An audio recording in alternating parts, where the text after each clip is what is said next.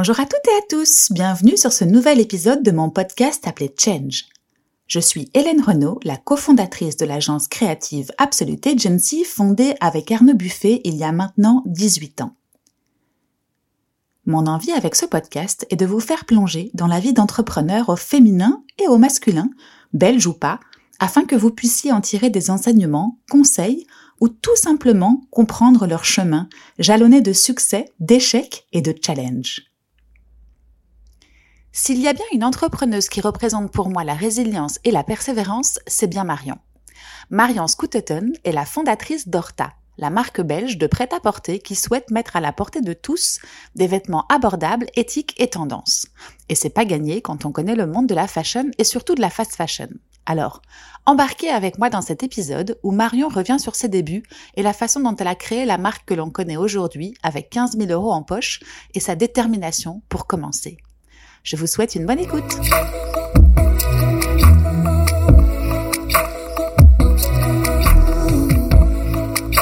Salut Marion Hello Hélène. Comment tu vas? Super et toi? Bah super, écoute, moi je suis méga contente. Il fait gris mais euh, je sens qu'on a le soleil dans nos cœurs là. Exactement, je suis ravie d'être là avec toi. Merci. En tout cas, je suis contente que tu me reçoives dans ce beau bureau que tu m'as Mhm. fait visiter. J'ai adoré voir toutes ces petites têtes émerveillées, ces grands sourires de, de tes collaborateurs et collaboratrices euh, ici, parce qu'on est dans la maison Horta. Tout à fait. Euh, voilà, ça sent le soleil, même s'il n'est pas là aujourd'hui, ça sent le soleil chez Mm. tout le monde, la joie, euh, l'énergie. Donc merci en tout cas. Merci à Tout toi. C'est ton image. J'aime bien faire découvrir les bureaux et qui se cache derrière le, le nom Horta parce que souvent c'est moi qui suis à la... Enfin, Ouais. je suis l'image de la marque, mais euh, mais il y a toutes ces personnes sans qui euh, je n'y arriverai pas. Donc j'aime bien, euh, dès que j'ai l'occasion, les présenter et de faire découvrir l'univers qui se cache derrière la marque. Ouais, c'est trop chouette. Franchement, en tout cas, ça fait du bien de voir tout ce petit monde comme ça qui s'agite pour créer une super belle marque, Horta. On va y revenir. Alors, comme je le disais à Thomas Angerer, je sais pas si tu connais The Influence, Oui, tout à fait. qui est, euh, que j'ai eu la chance d'avoir à mon micro la semaine Mhm. dernière. Vous êtes les deux premiers à inaugurer une petite euh, série de questions-réponses. Chouette.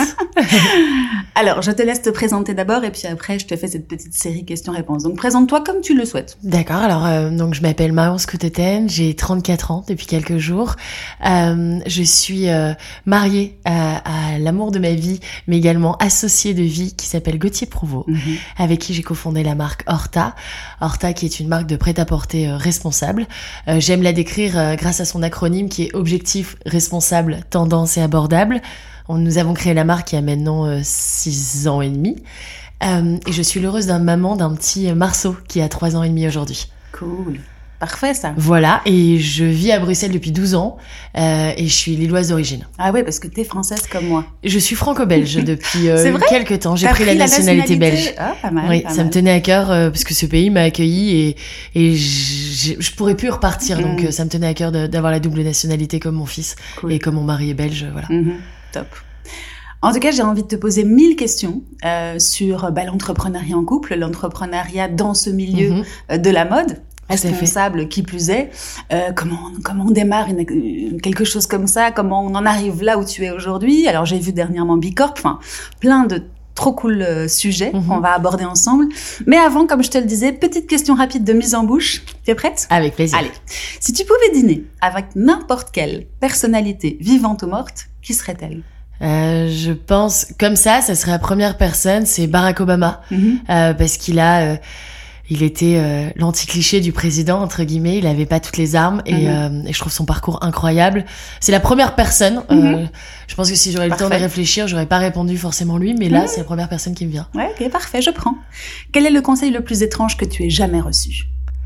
Le plus étrange euh, oh les les je sais pas si c'est des conseils mais de me dire que je vais pas y arriver qu'il faut Mhm. pas se lancer Euh, donc c'est vu comme un conseil euh, de la part de la personne mais euh, mais on me l'a beaucoup dit C'est vrai? Ouais beaucoup Quand tu l'as quand t'as expliqué la, la marque, ton projet et tout ça, les gens Mhm. te t'ont dit, euh, t'y arriveras pas. Enfin, c'était pas je peux pas leur vouloir. Je pense que c'est ça partait euh, pas d'une mauvaise intention, mais euh, quand on démarre avec aucun contact, pas beaucoup de moyens financiers, dans un monde où il y a déjà beaucoup de marques, beaucoup de choses qui existent, euh, on sait que ça va être compliqué pour Mm. une jeune femme de 27 ans. Donc euh, beaucoup On a de- peur peut-être pour toi. a- Exactement, Ouais, c'est peut-être ça. Mhm. exactement. Ok. As-tu une habitude quotidienne insolite ou surprenante? Alors, j'en ai plein. Euh, euh, j'ai fait une promesse à mon papa il y a 10 ans, ça c'est d'avoir un, un, un, fou rire par jour. Mhm. Donc je ne m'endors pas tant qu'on n'a pas le fou rire et, et des fois ça peut un peu lasser mon mari. Euh, Tu fais des blagues? J'essaye de, en tout cas, d'avoir ce fou rire et de. euh, non, je dirais que. Ouais, je trouve, enfin, si je peux Ouais. te couper, c'est la plus belle, euh, la plus belle chose du monde. Si t'arrives à rire euh, comme ça une fois par jour, enfin, un fou rire, c'est génial. C'est important. Ouais, et donc, à je trouvais que c'était une belle, une belle promesse euh, euh, faite à mon papa, et donc j'essaye de, de le faire. Donc ça peut être improbable, mais voilà, j'essaye de le faire tous les jours. Ouais, franchement. Moi, je trouve que c'est la plus belle. Je pense. Mm. Pouvoir décomplexer la journée et te dire, euh, voilà, au milieu de toutes ces, petites, ces sommes de petites choses qui paraissent négatives, Tout à fait. trop bien. Alors, quel est le dernier livre que tu as lu ou le film que tu as regardé, au choix? Euh, le dernier euh, livre que j'ai lu, c'est sur l'entrepreneuriat euh, de Carole de la marque June. euh, Mum Boss, je Ouais, pense, ouais, ouais. Le titre du livre. Mhm. Euh, et le dernier, alors c'est pas un livre, mais c'est un reportage qui est sorti sur Envoyé spécial avec Mbappé, que j'ai trouvé incroyable. Ah oui, on m'en a parlé. Incroyable, il est disponible sur YouTube Mhm. et, euh, et il explique ce qu'il fait euh, au niveau associatif, mais surtout euh, euh, on y voit pour la première fois ses parents témoigner Mmh. et c'est assez intéressant de, de voir les valeurs qu'il a eues. Euh, Tu vois, je te prends un, un petit exemple, mais je trouve ça hyper inspirant quand il a eu la chance à 17 ans d'aller au Real Madrid quelques jours, donc il est Mhm. vraiment monté dans les étoiles parce que bah, il a vu son rêve arriver. Sa maman l'a fait revenir trois jours et l'a fait nettoyer euh, en tant que femme de ménage, homme de ménage à ses côtés pendant trois jours. Excellent. Et je trouve que je pense que c'est grâce à ça qu'il arrive à avoir les pieds sur terre et donc euh, c'était hyper hyper intéressant. Mais c'est, enfin, ces reportages en ce moment, je sais pas si tu as vu celui d'Orelsan Tout à fait. et celui de, De j'ai- Squeezie, J'ai envie de, de voir celui-là, mais euh, je l'ai pas encore vu, mais je me dis, tu te rends en fait juste compte de ce, de ce, enfin, je, je vais y arriver, je vais reprendre. Je- J'en, bégaye. C'est un peu comme dans la chanson d'Orelsan et de, et de, d'Angèle, évidemment, là, tu vois, tu te dis, en fait, euh, tout le monde a envie d'être à leur place, mais on se rend pas compte de la De somme de choses, de travail pour en arriver là. C'est un Mhm. peu comme une marque comme Horta. Enfin, tu la vois sur les réseaux sociaux, tu te dis, ah bah ouais, facile. Enfin, je sais pas ce que les gens pensent, mais c'est vrai que des sportifs, c'est encore plus prisé, encore plus euh, les étoiles, mais ils travaillent comme des acharnés depuis, euh, depuis puis leur plus tendre enfance. C'est ça, c'est des années, des années Mhm. de, de, de... J'ai pas le mot, pardon. Des années de. Ah. De labeur, de travail, Ouais, de. mais fond- tu sais où tu, tu, tu penses qu'à toi. ah enfin, ouais, tu ouais, penses plus- de, de- de- où tu-. Ouais, voilà. Ouais, de. Ah, C'est pas le bon mot, Non, mais c'est pas mot, grave. Mais je vais recommencer Ouais. ma phrase. Euh, mais c'est tellement d'années de travail et Mhm. aussi, euh, je trouve qu'on a une génération euh, où euh, on a des métiers d'image sur les réseaux sociaux, etc. Mhm. Et donc, euh, pour que tout le monde puisse comprendre, j'ai regardé le dernier. Le dernier euh, pardon documentaire de Squeezie qui est dans qui est Tu l'as vu, toi? ouais dans Ouais, l'esprit d'Orelsan ouais, justement et euh, c'est important je trouve que tous les parents regardent euh, cette série parce que finalement ça montre nos jeunes ne regardent Mhm. pas que YouTube ils font Mhm. autre chose c'est du Mhm. montage c'est plein de choses qui se cachent derrière donc euh, moi j'adore quand on découvre les histoires Ouais, et puis c'est une génération de créateurs aussi. tout à fait Les deux, en tout cas, Orelsan et Squeezie. bien sûr C'est juste pas les paillettes que tu as l'impression de voir quand tu passes. Moi, moi j'avoue, hein, je passe devant mon fils qui regarde YouTube à 11 ans, tu te dis, what? Qu'est-ce qu'il fait Qu'est-ce euh, que c'est? ouais. Et en fait, bah ouais, mais c'est des gens avec lesquels tu t'attaches. Enfin, il y a, y une vraie, un vrai lien entre, entre son, leur public et eux. et c'est d'autres médias aussi Ouais. que la télé Mhm. que la presse Mhm. c'est différent et donc faut s'ouvrir à ce monde et, et, et je trouve que grâce à ce documentaire t'en sais davantage et t'en apprends davantage donc euh, Ouais, ouais, personnellement je suis fan c'est clair. Tu creuses un petit peu les coulisses, c'est top. Bon, mais je vais aller voir Squeezie alors. Ouais, c'est un- une mini-série Euh, c'est euh, cinq épisodes Ouais, sur. Prime Video Ouais, donc c'est ça, ça se, ça se mange assez facilement. Très quoi. facilement. Mm. Euh, et alors bon, dernière question, et après on reprend le fil normal de la conversation. Si tu pouvais inventer un produit ou un service révolutionnaire, lequel ce serait?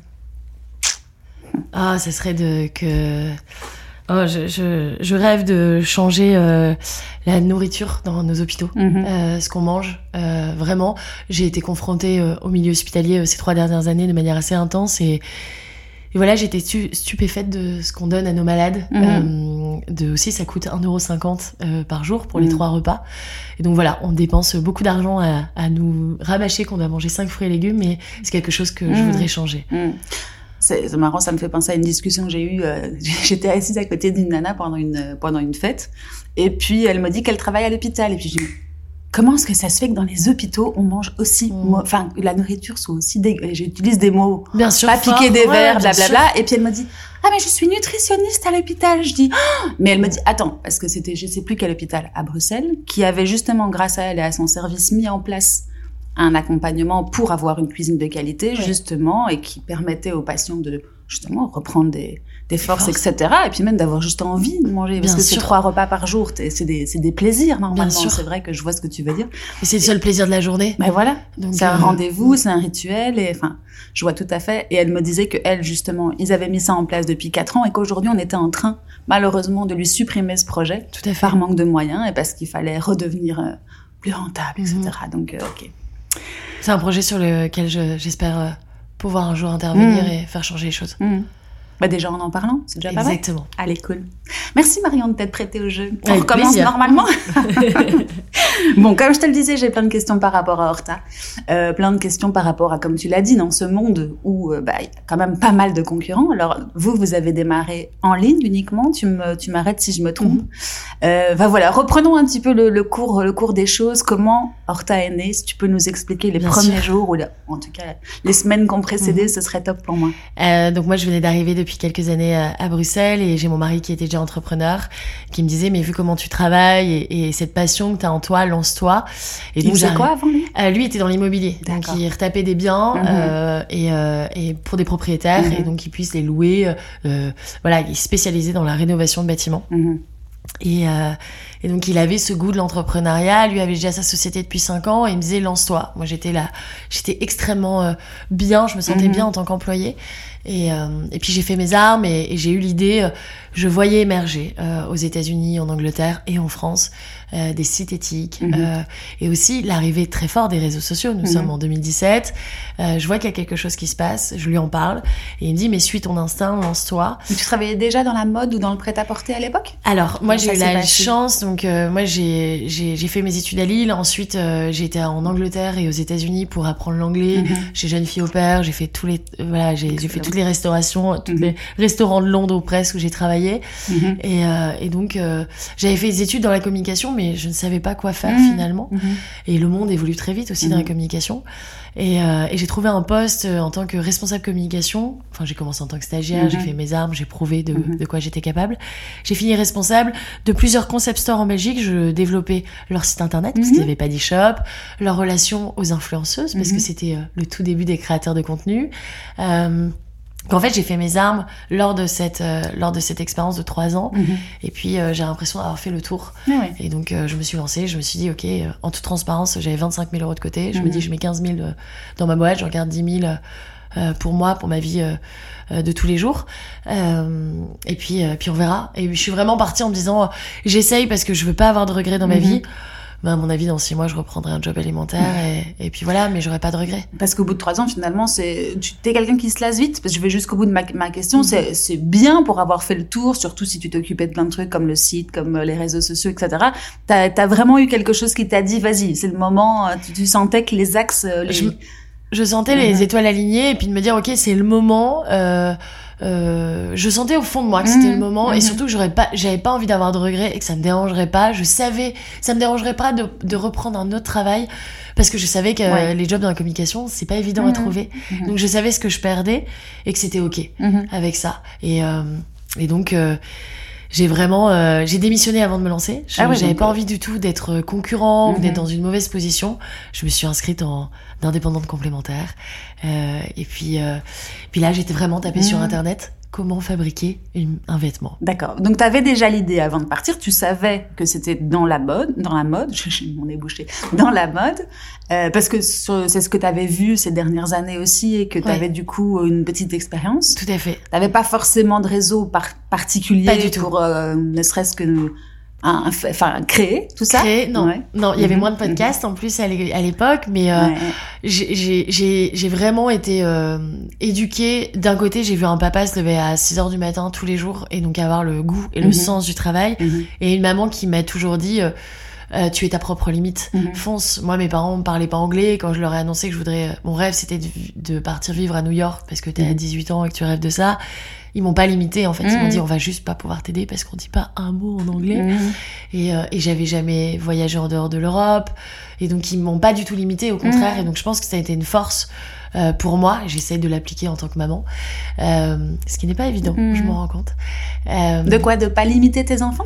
Bah, de pas donner tes peurs à tes Ah enfants. oui, c'est ça. donc, C'est un vrai projeter travail. sur- ouais, ouais, ouais. Parce que tes parents, du coup, toi, t'as eu l'impression que c'était une confiance absolue qu'ils te faisaient Absolument. et qu'ils te laissaient faire, en tout cas, ce qui te portait. C'est ça. Ouais. Ils m'ont toujours dit, euh, tu travailles.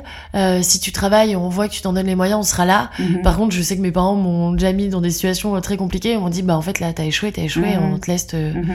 te démerder en fait, vraiment, ça. te Donc, il y avait débrouiller un partout. backup, mais euh, voilà. Ouais. Enfin, ils étaient là, mais ils avaient ça. conscience du fait qu'il fallait que tu te débrouilles par Complètement. toi-même. Ouais. Je, par exemple, j'ai pas fait d'études générales parce que Mhm. bah à l'école j'étais pas bonne Mhm. et j'ai jamais euh, senti que c'était un problème Mhm. en fait. J'ai, moi mes parents m'ont toujours dit t'as une intelligence différente, on va l'utiliser, on va s'en servir en fait et, et c'est ok. On parle de ça il y a 20 ans, tu vois, 15 ans et je trouve que, enfin avec le recul, je trouve ça juste incroyable. Ouais. Parce que même les Montessori et tout ça, ça n'existe pas encore. Non, pas du tout. Beaucoup. Hein. Pas du tout. T'as quel âge? 30 Euh, 34 ans. Ah oui, c'est ça. Donc on a une petite dizaine d'années d'écart, mais c'est vrai que l'école c'était marche ou crève en gros à Exactement. C'est euh, nous en France, c'est le bac général. Si tu faisais pas bac général, bah en fait, elle finir coiffeuse. T'étais elle. Il y a aucun souci avec les coiffeurs, mais Non, j'étais même pas douée avec mes mains, donc euh, et ils m'ont donné cette force et donc euh, ça m'a vraiment servi au moment de l'entrepreneuriat, mais pas que, Mhm. mais je l'ai vraiment senti à ce moment-là. Ils sont entrepreneurs eux-mêmes? Non, Non, même pas. Donc entrepreneurs. vraiment, Non. ils t'ont laissé ouvertes toutes les portes Complètement, pour que tu puisses t'éclater et justement complètement. exploiter tes possibilités, Tout à fait. Ton potentiel. Quoi. Tout à fait. Mhm. Ils ont Mhm. senti mes qualités et mes défauts. Mes frères ne sont pas entrepreneurs, par Mhm. exemple, et euh, et donc ils nous ont. euh, Et la petite dernière, toi? Le deuxième, Ah. je suis entre deux mecs, j'adore. Ok, ouais, Ouais. moi aussi. J'ai... Enfin non, moi je suis la plus grande et puis ensuite deux gars, deux gars et puis ma petite euh, sœur toute dernière. Donc les grandes familles quoi. J'adore. Mm. Trop bonne ambiance. Mm. Ouais. Et les garçons sont plus quoi? Plus euh, cartésiens, plus. euh, Ils sont plus, euh, oui, cartésiens, euh, rentrés, euh, tu vois. euh, Enfin, moi, je, je rigole toujours avec mon grand frère en disant bon, ce soir, t'as pétanque, t'as piscine ou t'as tennis et euh, ou paddle maintenant. et euh, il est très famille, il est très euh, et donc euh, voilà. Et en même temps, j'ai un petit frère aussi qui est qui se destine à être avocat fiscaliste Mhm. alors qu'on n'est pas du tout littéraire Mhm. ou pas du tout académique dans la maison. Chacun peut choisir sa voie. C'est Voilà. ça qui est cool. ouais. Et euh, j'espère vraiment Ils reproduire t'ont pas prédestiné à la naissance. Non, rien du tout. Et c'est pas grave en fait. Surtout, et t'essayes et c'est pas Mhm. grave en fait. Mais c'est ce que tu disais quand, quand, quand euh, là, tout à l'heure tu disais voilà j'ai voulu juste foncer parce que de Mhm. toute façon j'avais rien à perdre et que je retrouvais un job dans le métier de la communication. Complètement. C'est pas. Alors après, t'avais peut-être aussi la, la chance ou je sais pas si c'est une chance ou pas, hein, mais d'être jeune et de ne rien avoir à risquer Tout ou à rien euh, rien Tout devant toi ou derrière toi qu'il fallait assumer. J'avais, euh, j'avais exactement rien à Mhm. assumer euh, financièrement à Mhm. part moi-même, et surtout, euh, j'ai toujours beaucoup travaillé en temps que mes études parce que on n'avait pas d'argent de poche à la maison, etc. Et et donc j'ai fait caissière, j'ai fait, j'ai tout Mhm. fait comme petit bosseuse, boulot. quoi. ouais. Et donc en fait, ça me dérange pas de le, de le Mhm. faire de nouveau, et c'est juste un tremplin. Mhm. Et, et donc je pense que ça aussi, ça m'a servi de me dire j'ai pas peur. Et, euh, et donc voilà, je me voilà lancée euh, et surtout sur Google. Je savais, euh, je savais que je savais faire internet, un, un site internet, pardon, parce que je l'avais fait à travers euh, mon expérience chez mes ex-employeurs. Et, euh, et, et voilà, j'y suis allée petit à petit. J'ai, j'ai, j'ai codé mon site. J'ai passé des nuits et des Mhm. nuits sur YouTube parce qu'en fait, il y a plein de moyens de Mhm. savoir faire. Parce que j'avais que 15 000 euros, donc il fallait économiser un peu l'argent. Donc euh, attends, tu te lances avec 15 000 euros qui étaient tes fonds propres. tout à fait. Tu te dis je veux faire une marque de vêtements. Oui. Ça c'était quelque chose que tu avais déjà vêtements, posé. Ok. Et euh, je suppose qu'ils avaient, t'a- t'avais déjà la base de tes valeurs que représente Horta aujourd'hui, Eh donc ben, euh, durable, engagé, etc. En toute transparence, pas forcément. Non, pas En fait, ouais. j'allais voir euh, ce qui allait se passer, j'allais découvrir. Mhm. Je savais que je voulais faire une marque de vêtements. Je savais que la valeur de le plus euh, euh, le plus accessible possible Mhm. euh, était de mes valeurs parce que bah mes parents m'ont mis dans des très bonnes écoles. Peut-être Mhm. pour ça que j'étais mauvaise finalement à l'école. Mais donc j'étais avec des personnes euh, qui étaient euh, toujours avec les dernières marques, Mhm. euh, toujours hyper bien habillées. Donc c'était inspirant, Mhm. mais j'avais pas forcément les moyens de m'habiller dans cette marque et mes Mhm. parents n'étaient pas du tout pour. Et donc, euh, heureusement, j'avais l'humour pour m'en Mhm. sortir, Mhm. entre guillemets. Donc, j'ai pas eu de, d'harcèlement scolaire, etc. Mais je voyais que ça pouvait être un problème et Une différence voilà. entre les enfants. Et donc je comprenais pas pourquoi il y avait pas de marque sur le marché. Mhm. On parle de quand j'avais 16-17 ans, c'est l'émergence de Mage, Sandro. Bache. Mhm. Donc je me souviens les manteaux, le manteau là avec euh, la fourrure euh, à 450 euros. Je me disais mais c'est pas possible, ils l'ont tous, alors tous, tu vois. Mais une Mhm. grande partie l'avaient à l'école. Je me disais mais moi je, je demande ça à mes parents, mais je pense qu'ils seraient déjà super déçus de moi. Et donc je me disais mais un jour est-ce qu'il y aurait pas une marque euh.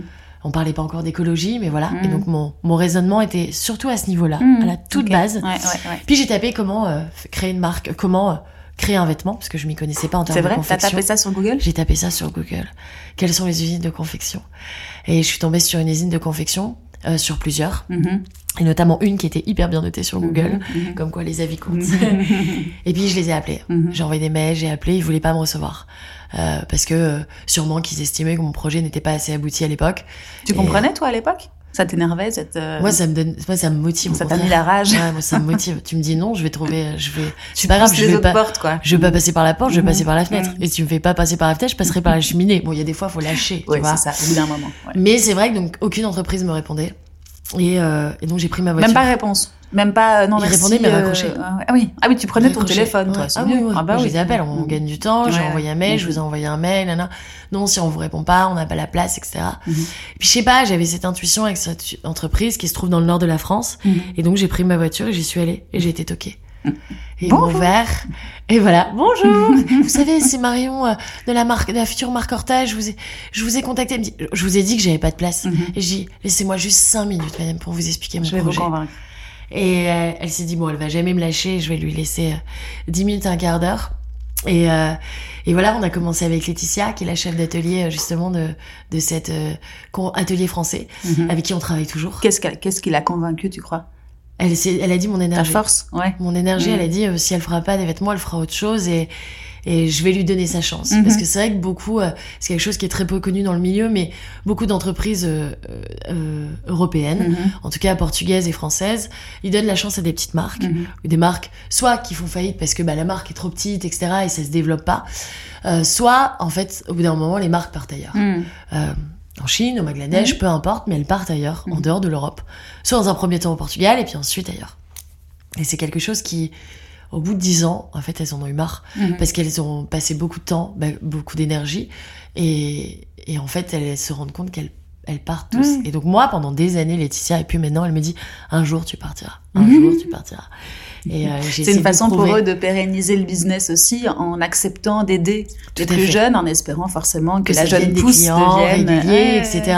ouais. Et donc, euh, et donc, elle m'a montré ce qui se passait Mhm. derrière la création d'une étiquette. Elle m'a, donc, je passais mes journées là-bas. Excellent. Je derrière les changé de maison, couturières. t'étais partie. Exactement. Reparti là-bas. Reparti là-bas, je, je, je passais mon temps à Mhm. comprendre ce que c'était un biais, un tissu, comment le sélectionner. Donc elle m'a dit, écoute, j'ai 15 jours de, je peux te le faire deux blouses. Euh, voilà, j'ai tel créneau, il faut que tu ramènes euh, le tissu, etc. Donc euh, j'en avais Mhm. aucune idée. Et puis euh, j'ai essayé de, bah, je savais toujours pas confectionner une pièce, donc Mhm. j'avais les idées dans ma tête. Et j'ai euh, rencontré Haïti, que tu as rencontré dans nos bureaux, Mhm. qui est modéliste et qui travaillait pour une grande maison belge, qui a fait un burn-out. Et en fait, c'est une amie d'amis euh, dans le milieu et qui avait complètement quitté ce milieu. Et je l'ai appelée en disant voilà, est-ce que tu peux me conseiller quelqu'un? Je sais que tu veux plus du tout travailler dedans, mais voilà, l'idée c'est de faire cinq pièces par mois. Euh, j'avais compris que j'avais envie de faire une marque avec des collections qui reviennent souvent. Parce qu'en fait, ce que je dis souvent, c'est qu'au-delà d'être éthique, etc., je me suis adaptée à une société. Mhm. Moi, je me suis rendu compte que le géant Zara a faisait des arrivages assez souvent et que mes copines y allaient. Donc, Mhm. en constatant ça, je me dis, en fait, il faut qu'on s'adapte à Mhm. ça. Et donc, euh, Les rendez-vous, c'est voilà, ça des Ouais. rendez-vous et euh, et donc c'était assez novateur à l'époque et, et, et voilà et ça a commencé comme ça. Je me suis dit, euh, j'avais deux blouses. Elle a accepté deux blouses et puis euh, Mais c'était intelligent ça à l'époque. Enfin, c'est pas pour. euh, c'est gentil. non mais je veux dire, si, si je comprends bien, parce que je suis pas du tout du milieu, Non, donc bien c'était de faire des, des modèles que tu puisses changer ou interchanger entre les matières, les couleurs, etc. C'est ça Tout à que fait. ça voulait dire. C'était aussi changer, mais avoir des nouveautés assez régulièrement, Mhm, donc mhm. tous les mois. Mhm, Donc euh, pas forcément plus produire, mais plus au lieu de diviser tes collections par quatre, par saisonnalité, tu les divises tous les mois pour avoir de la nouveauté Ouais, souvent. Et en tant que nouvelle marque, ne pas te faire oublier dans ce dans cette masse d'informations qu'on reçoit tous les jours. Oui, ça, ça fera partie de mes questions d'après. C'est comment est-ce qu'on reste tout le temps au-dessus de l'iceberg pour euh, garder cette euh, ce lien cette entre, les- fraîcheur, voilà, et ouais. entre ta communauté, enfin les, les clientes, etc. Mais revenons peut-être euh, donc du coup à cette première opportunité que tu as. Bien Et sûr. donc ta collaboratrice, j'ai oublié son prénom. Haïti. Haïti. Mhm. Accepte en tant qu'indépendant, vrai elle Mhm. accepte, elle se dit Mhm. bah écoute moi je vais bien, je veux bien le faire. Mhm. Euh, elle me dit on s'est rencontrés à, à plusieurs événements avec des amis, euh, je me vois travailler avec toi, Mhm. mais voilà on, on se voyait euh, une heure et demie par semaine Mhm. donc euh, pour limiter encore mes frais une Mhm. nouvelle fois, j'ai pris une graphiste euh, indépendante pour créer mon logo qui est toujours Mhm. le même six ans après Mhm.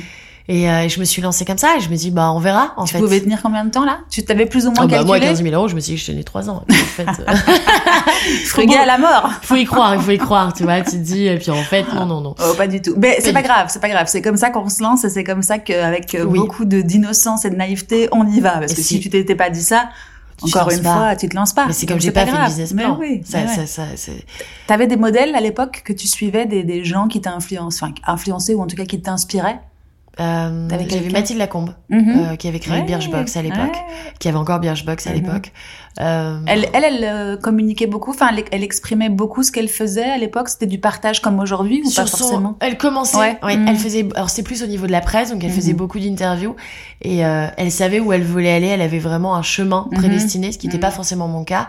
Euh, je pourrais pas te me projeter à 10 ans, tu Ouais, vois, contrairement à elle, parce que Ouais, mais elle était plus loin que toi aussi. Enfin, je veux dire, euh, tu au moment où tu, au moment où tu l'écoutais, elle était déjà Elle bien, était bien sûr, mature dans bien son sûr. business et elle pouvait projeter. tout à fait. Tu me raconteras qu'aujourd'hui tu projettes Oui. un petit Un peu, plus, pas, un peu euh, voilà, plus. un peu plus. Mais, Mais c'est vrai qu'elle avait, euh, euh, elle avait vu, euh, pour l'anecdote, euh, en fait, elle avait vu Birchbox qui était Mhm. en version méta aux États-Unis à l'époque sur YouTube, en Mhm. voyant des YouTubeuses euh, en parler. Et elle s'est dit, ils ont pas encore développé euh, euh, le côté français. Et donc, elle a vu quelque chose était en train de se créer et elle a créé Birchbox Mhm. France pour Mhm. ensuite se faire racheter. C'est son sûr, objectif. Mais euh, sentir, euh, écouter son intuition, c'est quelque chose qui m'a inspiré en tout cas Mhm. venant d'elle. Euh, et donc, euh, mais j'en avais pas énormément. C'était pas autant qu'aujourd'hui. C'était pas non, autant développé. C'est pas autant, mais c'est vrai qu'aujourd'hui c'est du pain béni. Tout à Enfin, tu vois, des, des nanas Incroyable. comme toi, comme elle, qui partagent leur expérience. Déjà, ça, je pense, ça donne envie à Mhm. plein de gens. Et toutes les réponses qu'on trouve notamment Ouais. lors de podcasts comme le Mhm. tien, en fait. Je trouve ouais. que c'est. On va dans le détail, on Ouais. fouille un peu. C'est vrai que tu peux. Enfin, encore un autre sujet qu'on abordera peut-être pas aujourd'hui, mais tu pourrais arrêter l'école aujourd'hui. Enfin, mon, petit garçon de 14 ans pourrait Bien arrêter l'école aujourd'hui. Il pourrait, avec YouTube. Google, pourrait démarrer un business, quoi. Tout à fait. C'est génial. Tout à fait. C'est Ça qui les est. clés. On parle souvent des, des avantages des réseaux sociaux. Moi, je pense, parle souvent des avantages. On a Mhm. créé notre métier et sans les réseaux sociaux, parce que justement, je suis cette fille avec 15 000 euros dans Mhm. la poche, pas du tout de contact dans la presse, euh, euh, depuis peu de temps en Belgique finalement Mhm. aussi. euh, bon. Et en fait, je me suis, et c'est ce que j'essaye de faire euh, au quotidien, c'est je me suis dit, ok, comment moi en tant que cliente, je pourrais connaître Horta? Mhm. Comment je pourrais faire découvrir la marque? Comment moi je pourrais en entendre parler? Mhm. Et donc là, j'ai, euh, j'ai, je suis allée au plan A, au plan B, au plan C, au plan D, au plan E. Parce que je dis souvent que c'est pas une manière de réussir, c'est, c'est une Bah oui. multitude de, Bien sûr. de choix, de tâches euh, à faire. Et tu, euh, juste une petite question, tu documentes depuis le début? Parce que moi, je te suis depuis quelque temps sur, euh, sur Insta, tu documentes à fond. Enfin, je veux dire, euh, on, on voit ta journée euh, de, Ouais. de travail ou en dehors et tu montres ce que tu veux montrer, Ouais. bien sûr. Mais euh, tu documentes comme ça depuis le début d'Horta Alors en fait, c'est une très bonne question. Donc j'avais pas de compte Instagram perso Mhm. parce que j'avais le compte Horta. Et donc j'ai monté mon compte. En fait, mon compte compte Instagram Insta perso, perso. est devenu Horta. Donc j'avais euh, 112 abonnés euh, parce que j'ai beaucoup de cousins. J'ai Euh, 112 abonnés aujourd'hui, tu vois, donc voilà. je pourrais démarrer. Exactement. et donc tu pourrais changer. Voilà. Hop. Et donc c'est devenu Horta. Et, Mhm. Et en fait, j'avais ni les moyens de faire un shooting, ni les moyens d'avoir des belles photos, bah voilà, Mhm. lécher un discours. Et donc j'ai commencé à montrer euh, bah, Mhm. l'usine, Mhm. les ateliers, ce qui se passait. Parce que je me suis dit, mais moi j'ai envie de savoir. Je... Si on n'est pas dans, dans, dans, dans ce milieu, on ne sait pas. Mhm. Euh, et donc, euh, je me suis dit, mais j'ai envie d'aller découvrir. Et puis, de toute façon, j'ai rien d'autre à documenter. J'ai sorti mes deux blues le 17 septembre, mais je vais pas parler tous les jours de ces deux blues. Donc, j'ai commencé innocemment à Mhm. montrer, parce que c'est pas du tout ce qui se faisait à l'époque. Et en fait, là, j'ai vu le nombre de réactions. Mhm. J'ai vu les échanges qui étaient en train de se créer. Je parlais de mes dimanches compta où en fait je supporte pas la compta, mais en fait faut le faire. Mhm. Euh, des danses de joie que je faisais toute seule dans le bureau. En fait, je prenais le réflexe de me filmer parce que parce que j'emmenais ma communauté, hein, qui était euh, et on, on s'en on s'en fout d'être 112 Mhm. ou aujourd'hui 220 000, c'est la même. Et donc j'ai et, et c'est en voyant les réactions, je me dis il y a quelque chose à faire. Mhm. Et donc, euh, j'ai pris ce pli de montrer. Et aussi parce que j'avais pas le choix d'en Mhm. faire une force, en fait. C'est souvent Mhm. ce que je dis. Mais tu sais ce qu'on dit, hein, les, si tu as 100 vrais clients, Et complètement. c'est euh, beaucoup mieux que d'en avoir euh, 100 000, mais Bien qui ne sont pas des vrais clients, en tout cas des personnes que, dans ta, qui, qui gravitent autour de toi. Tout à Donc, fait. euh, t'as pris ce pli-là dès le départ, c'est super intéressant. et, ça. et Mm. aussi après et puis c'est devenu par la suite mais finalement mon rôle d'éduquer de Mhm. ce qui se passait derrière la Mhm. création d'une étiquette euh, de ce qui se passait derrière la, la création d'une marque et donc euh, voilà je, je, je, je, Horta a vraiment commencé comme ça et c'est Mhm. pour ça aussi qu'on a toujours ce ce cet objectif de montrer euh, au Mhm. maximum sur les réseaux euh, ce qui se passe et puis maintenant bah, je le fais sur mon compte perso depuis 2-3 ans Mm. maintenant Ok. euh, parce que j'ai des responsables com etc Mhm. dorénavant Mhm. mais c'est vrai que je faisais tout donc bah je montrais que je faisais tout et il fallait être présent sur les réseaux. Malgré, voilà, on est monté à 300 au bout de six mois. Peu importe que j'avais 300 abonnés ou 220 000 encore une fois, comme je le disais aujourd'hui, on postait, je postais tous les Mm. jours. Mm. Peu importe qu'il y avait que mes cousins qui likaient, c'est pas grave, je postais, je postais, je postais, je postais. Et tu voyais quand même des réactions. Tu voyais une étincelle qui prenait aussi, parce que, comme tu le disais, il y avait des gens qui te répondaient, quoi. Oui, Mm. plus en story qu'en commentaire, Mhm. donc il faut pas aussi s'arrêter quand on n'a pas de commentaires. Se dire, mais de toute façon, ça prend pas. Faut Mhm. tester, essayer, tester learn. Changer, ouais. Mhm. Et se pas poser trop de questions aussi, Mhm. dire en fait on poste et puis euh, et puis voilà. Mhm. Euh, et, et après, je me suis intéressée aux créatrices de contenu. Mhm. Je me suis dit, bon, euh, je vais... euh, et puis parallèlement, aussi bien aux créatrices de contenu, mais à la presse. Mhm. Euh, moi, je me souviens que mon premier article du L Belgique, je l'ai eu. J'ai été sur le site du L Belgique et j'ai regardé... Les, si- les- on a les adresses mail Mhm. des journalistes. Mhm. Et donc, je leur ai envoyé euh, un communiqué. Je savais pas ce que c'était à l'époque, mais voilà, j'ai tapé par mail un peu les infos qui allaient suivre chez Horta. Et, euh, et puis, j'ai contacté des créatrices de contenu en essayant, en, en testant. Et puis, euh, et puis une des créatrices de contenu a, a fait que la blouse Alban, cette fameuse blouse Alban du 17 septembre, a été sold out en quelques heures, euh, trois semaines après sa sortie. Donc, tu avais fait à ce moment-là ce qu'on appelle un partenariat. Tu lui avais demandé si elle pouvait parler de la marque euh, En sur fait, ses réseaux. c'est Ouais. ça. J'avais envoyé Mhm. la blouse et elle Mhm. m'avait dit ah, j'ai un vrai coup de cœur Mhm. et ce qui était euh, ce que je ciblais et ce qui est toujours au cœur de nos préoccupations, c'est de cibler des personnes qui nous correspondent. Peu importe le nombre d'abonnés. C'est à l'époque, c'était en tout cas une créatrice de contenu qui qui parlait de marketing dans notre gamme de prix. Mhm. Et donc voilà, si j'allais à l'opposé, je voyais que la clientèle ne répondait pas. Mais encore une fois, c'est en testant que je le voyais. Mais euh, Ça, c'était tes expériences passées dans le marketing aussi qui t'avaient aidé de choisir ta cible, Oui. d'avoir une, euh, une audience qui te, qui te ressemble, et donc du coup des, des, des créatrices qui sont dans la même veine, je suppose. oui, et puis en tant que cliente, Mhm. aussi en tant que Mhm. moi j'adore les réseaux sociaux et en tant que euh, celle qui, enfin, je, suis- je, je suis une spectatrice, donc Mhm. qu'est-ce que j'aime moi chez Mhm. elle? Et euh, peut-être que je sais pas, si telle influenceuse, je vais pas aimer son style, mais je vais aimer plus la déco. Ah bah tiens, quand je ferai, euh, si je développe un jour de la déco, je vais lui offrir un ray à elle. Et, puis aussi, il y a plein de créatrices de contenu où je voulais avoir leur avis sur euh, les pièces, sur ma manière de faire, sur. C'était un vrai échange en fait. Mhm. Et ces personnes, on est encore, euh, on est devenus euh, copines depuis. Et ouais, peut-être je t'arrête là parce que c'est vrai que j'avais eu un, un j'avais- enfin, j'ai enregistré un podcast avec Simon de Merchery, donc c'est une, Oui, une boîte fait. qui fait du branding Tout pour les fait. objets trop belles. Et lui, il racontait que le départ de Merchery, c'était ça, c'était la, la construction avec le journaliste, enfin avec des journalistes d'une conversation et d'un lien beaucoup plus proche qu'un simple Mhm. Comment on appelle ça un euh, communiqué de presse voilà Tout à fait. je vais revenir là-dessus euh, bête bête méchant froid en mode tiens voilà et, et il avait échangé il avait réussi à créer quelque chose de très intime ce qui fait que au moment du lancement il a eu une belle caisse de Mhm. résonance grâce à ça et c'est ce que tu dis aussi tu tu crées des liens avec tes créatrices Tout avec la presse et, euh, Et encore une fois, aidé. en fait, aujourd'hui, on sait un peu les rouages et je pense Mhm. qu'il y a beaucoup de choses qui vont arriver. On, on connaît pas encore les rouages, mais faut partir, faut pas partir en disant, ok, je vais devenir, cop- je vais être proche d'elle ou je vais répondre à ses messages parce qu'elle est un tel. Je Mhm. répondais autant aux, aux créatrices de ouais contenu qu'à quoi communauté, Ouais. peu Mhm. importe. Mhm. Et, euh, et donc vraiment l'authenticité et, euh, et puis petit à petit. Parce que le premier mois, j'ai fait 17 ventes. Et, et, tu faisais la danse de la joie à chaque vente pour la toi c'était déjà énorme incroyable. attends j'ai une J'ai l'impression d'être débordée. je peux pas là je suis en Ouais, plein que bon. Attends, et aujourd'hui, on regarde 17 ventes le premier mois, ou les premiers mois, et aujourd'hui, plus ou moins, t'arrives à... Euh, Ah, tu calcules plus Non, si, bien sûr que je calcule, bien sûr. On est entre 3 et 8 000 ventes par mois. Ouais, ouais, donc c'est Ouais. immense. Je me souviens d'un calcul un soir où financièrement j'arrivais à bout et de me dire, ok, il faudrait que je fasse 15 ventes par jour pour être à flot. Mhm. Et euh, j'ai vraiment connu ces moments-là Mhm. et, et Du break-even. du break-even.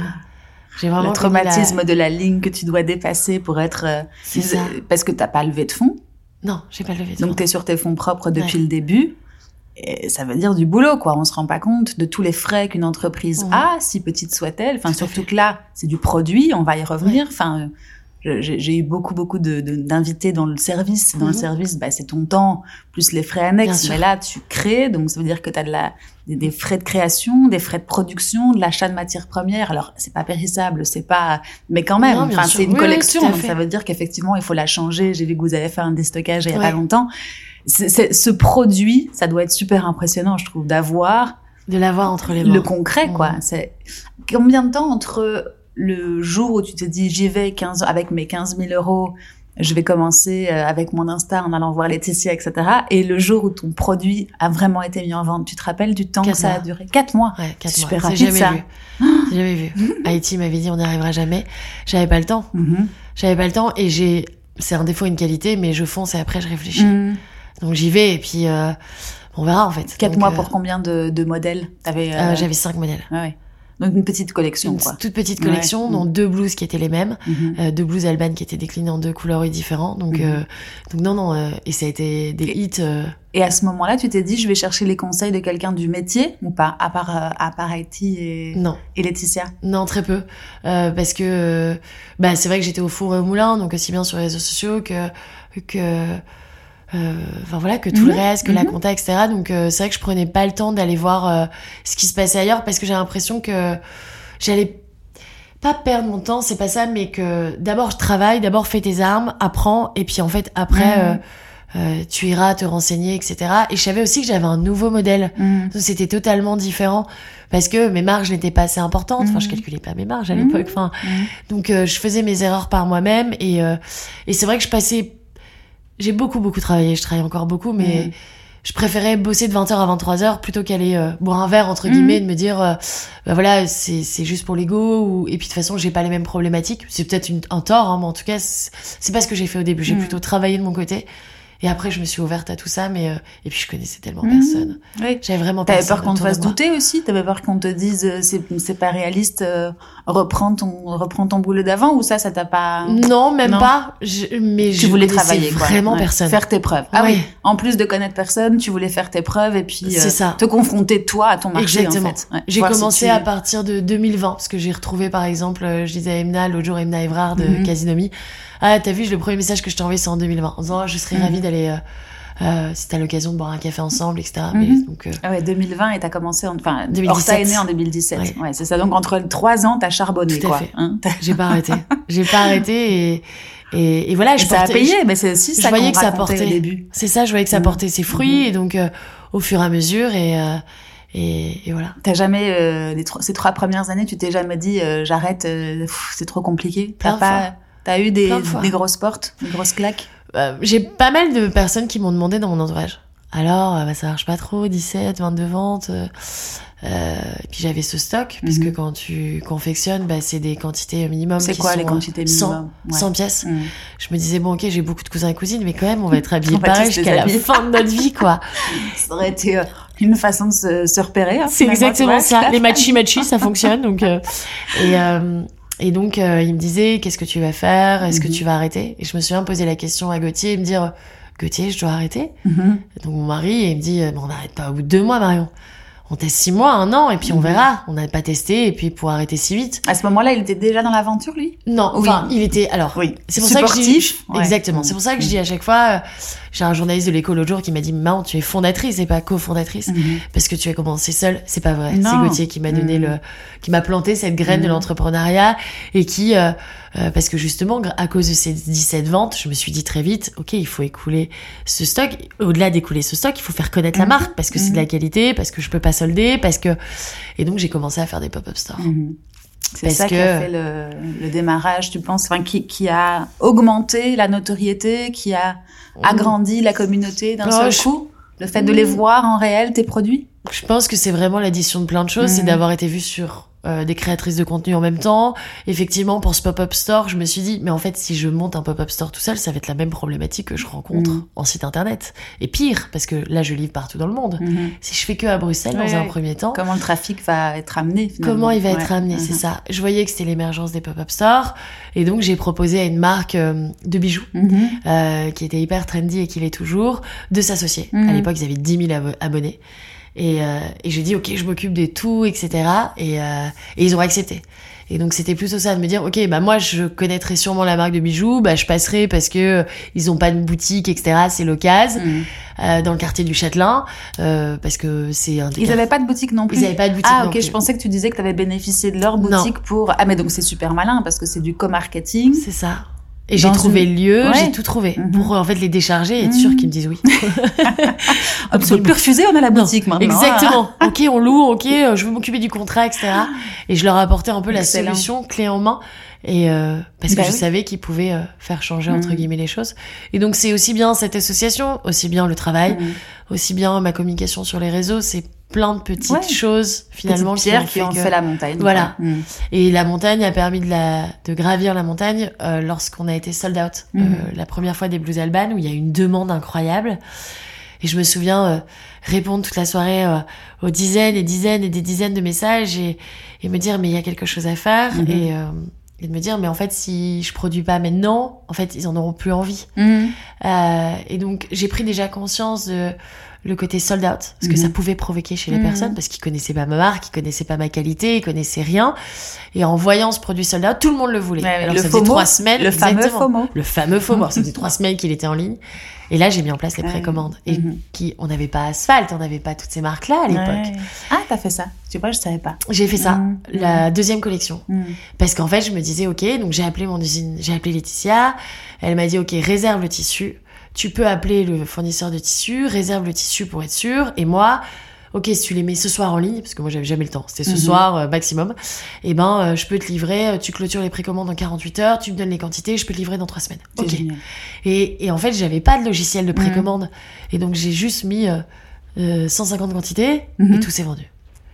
Et là, Et ça, en termes de trésor, c'est génial. Parce que tu sais que tu, vas produire en étant, en étant vendu, enfin, en étant, ton produit, il était vendu. Tout à fait. Excellent. Mhm. Sauf que parallèlement, je me suis dit, ok, au bout d'une semaine, de dix jours, donc euh, le tissu est arrivé en usine, elle commençait à confectionner. Puis encore une fois, je me suis mis en tant que cliente et je me suis dit, oh, mais trois semaines, un mois pour recevoir. Parce que quand t'es une jeune marque, tu veux toujours faire mieux que les Mhm. autres, tu dois prouver aux autres Mhm. finalement. Et je me suis dit, mais moi, si j'achète une marque et finalement, ils me donnent pas de nouvelles, parce que bah, c'est normal, ils produisent, je vais avoir peur. Mhm. Et là, je me suis dit, euh, tiens, je suis souvent en usine, est-ce que je ferais pas, j'ai les mails des personnes, une newsletter? Excellent. Et donc, je leur ai expliqué les étapes. Votre tissu vient d'arriver, Mmh. voilà où nous en sommes, etc. Et là, j'ai vu les réactions. Ouais. Et j'ai compris qu'il y avait quelque chose à faire. Et, et Dans l'expérience client, en fait. L'expérience client. Mais tu vois, c'était nova... enfin, pas Ouais, novateur, si. mais je découvrais par moi-même. J'avais pas forcément lu de livre. ou- Mhm. C'était plus par mon expérience, j'en déduisais des choses et je l'appliquais Mmh. immédiatement. Par contre, c'est Ouais. vrai que je perds Et tu t'es mis, enfin, d'après ce que tu me dis, tu te mettais beaucoup à la place de ta cliente Beaucoup. ou de ton client. Et encore Ça aujourd'hui. permettait de anticiper, en fait, les besoins, Tout les envies. et, euh, Tout à fait. Excellent. Et, Excellent. euh, et donc voilà, donc en trésorerie, ça m'a permis d'avancer, Bah oui. tenir plus que Mhm. que ces quatre mois euh, et de pouvoir euh, créer de collection et puis après Tout l'hiver te arrivé rassurer aussi, quoi. Tout te à dire, fait. ça marche, je Ça peux marche. lâcher tout doucement un petit peu du lest tout en travaillant, mais en te disant, il y a un truc, quoi. il y a quelque chose Ce qui est en train de se passer product market fit, Tout tu l'avais trouvé. après euh, je me payais pas Mhm.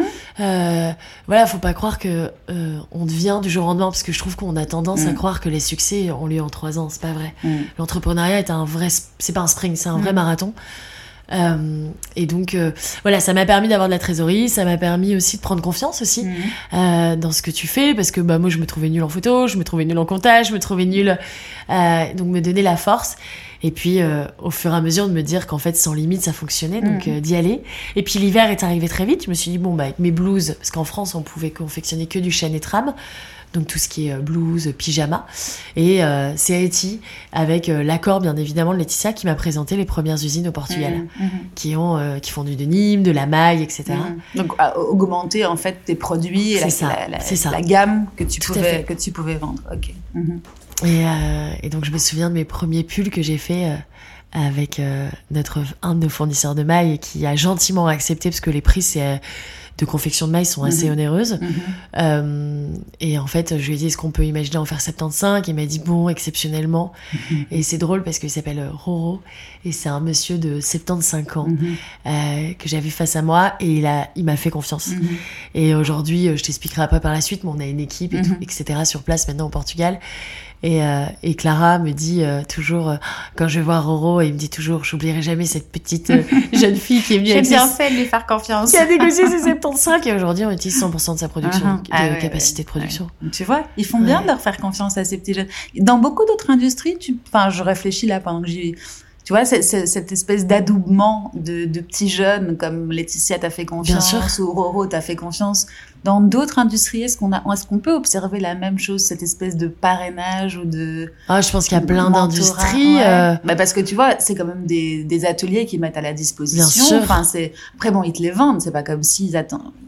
Non, non, bien Non, mais il y a quand même un chouette, Ouais. euh, un, chouette, une chouette mentalité, je trouve. Bah là, l'exemple qui me vient, c'est Justine Hutto de Respire, Mhm. euh, qui m'expliquait que la première fois, elle est arrivée dans, dans un laboratoire et c'est grâce à une personne. Elle Mhm. s'est fait refuser tous les, enfin, tous les laboratoires l'ont refusé. Mhm. Et c'est grâce à une personne qui a cru en elle, qui a. accepté de faire son premier déo. Ouais, ouais, Donc c'est des a, euh, rencontres, c'est des. ça. Mais, mais bon, tu vois, il faut quand même des gens qui ont foi en l'autre et qui croient parce qu'il y a le business, mais il y a aussi cette partie euh, match, ce Bien côté sûr. euh, je fais confiance aussi, Tout tu vois, fait. qui est pas qui est pas donné. Enfin, Après, le ils ont aussi, euh, je pense que, alors je, je pourrais pas répondre à sa place, que je lui ai jamais euh, enfin, réellement, pardon, posé la Mhm. question, mais je me suis déplacée sur place, j'étais face à lui, Mhm. euh, j'ai payé mes productions cash aussi. Mhm. Moi, pendant euh, cinq ans, j'ai Mhm. tout payé euh, Mhm. à la sortie de l'usine, Mhm.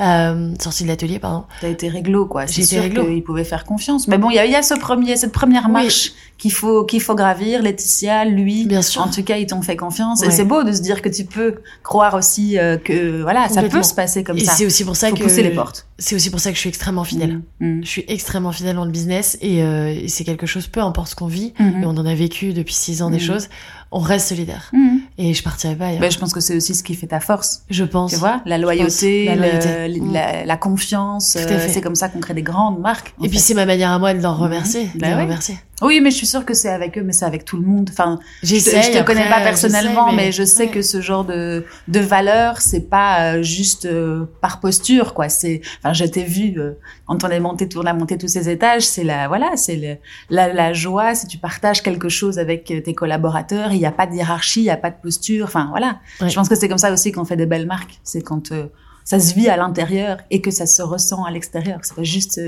une façade, quoi. Merci pour ces Bon, bah. Ouais. c'est ce que j'ai ressenti Ouais. en tout cas. Bon, donc cette première année qui démarre euh, bien. Première année, Ouais. euh, donc la maille déjà en première année. Déjà en première Mm. année. On n'a pas le temps. On n'a Mm. pas le temps. Puis, On a fait quatre mois pour sortir la, la première collecte. Et puis je suis en Belgique. qu'on est en Belgique, on pas mois sur l'année. Mm. Alors je suis lilloise, hein, donc on a le même temps. Euh, mais mais voilà, donc il fallait trouver des solutions. Et première année, 65 000 euros de chiffre d'affaires. Toute seule en plus. toute seule. Enfin, avec une indépendante à ce moment-là, tu avais commencé avec des, des freelances autour de toi. Quoi. Exactement. Mhm. Et euh, j'avais euh, mes ma première stagiaire qui était Nouria, Mhm. euh, qui vient de partir depuis août, qui a fait Mhm. six ans avec nous et qui était ma toute première stagiaire. Parce que j'ai senti aussi, moi j'adore parler, j'adore échanger, j'adore brainstormer. Et j'étais vite seule face à mon mur, quoi. Donc euh, j'ai eu besoin de m'entourer, j'ai eu envie et, euh, et c'est Oui, c'est faisable en plus. Oui, bien Enfin, sûr. Aujourd'hui, avec les techniques qu'on a, Tout à euh, fait. freelance, euh, exactement. smart, etc., euh, effectivement, tu peux vite te constituer une petite équipe autour Exactement. de toi. Et c'est important de le dire. Bah oui, c'est vrai, c'est vrai. Et puis après, il y a la solitude que tu dois combattre, effectivement. Tout à fait. On peut pas, on peut pas créer en plus dans la création euh, tout seul. Donc euh, Non, après il y en a qui, qui préfèrent ça. Mhm. Et je pense qu'en fait la force est, est dans tout finalement. Faut se connaître pour savoir Mhm. ce qui nous correspond à Mhm. nous. Donc euh, clairement.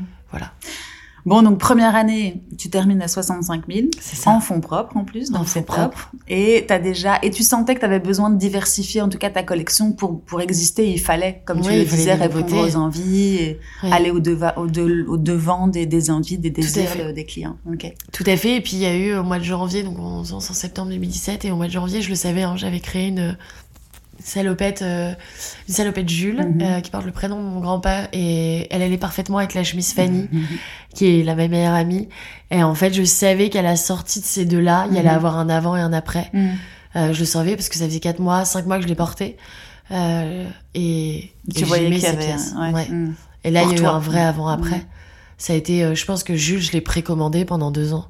J'arrivais pas. à- Là aussi, t'es fidèle parce que tu gardes tes, tu gardes tes collections qui marchent fidèle. pendant longtemps, quoi. Et c'est ça de l'éthique, Mhm. parce que finalement, j'y connaissais rien au milieu. Mhm. Donc l'éthique, il est venu, euh, et l'engagement écologique, il est venu par la suite, où en fait Laetitia m'expliquait en disant, ok, euh, euh, après, parce qu'on est devenus forcément amis aussi, mais elle m'expliquait pendant de longues soirées en disant, mais maintenant, tu sais, si tu me fais des modèles tous les mois, certes, mais si tu me fais les mêmes patronages, Mhm. c'est plus éthique, parce Mhm. que j'ai pas à faire de prototypes, enfin, etc., etc. Et, euh, et donc c'est plus écologique. Et donc je comprenais la Mhm. manière, qu'est-ce que c'était vraiment l'écologie, qu'est-ce que c'était l'éthique, euh, pourquoi on faisait en Europe, euh, quel était le savoir-faire chez nous? Et c'est tout ça qui a fait que j'ai trouvé l'acronyme Mhm. objectif responsable tendance abordable. Mhm. Je me suis dit, ok, il y a un combat à avoir en fait, parce que parce que quand j'ai rencontré Laetitia, il lui restait plus que quatre couturières. Euh, sa maman était encore là à l'époque, elle le gérait à deux et elles m'ont dit, c'est la fin. Ouais, c'est la Bérésina. C'est la Bérésina, ouais, ça ouais. va pas du tout en fait et c'est compliqué pour nous.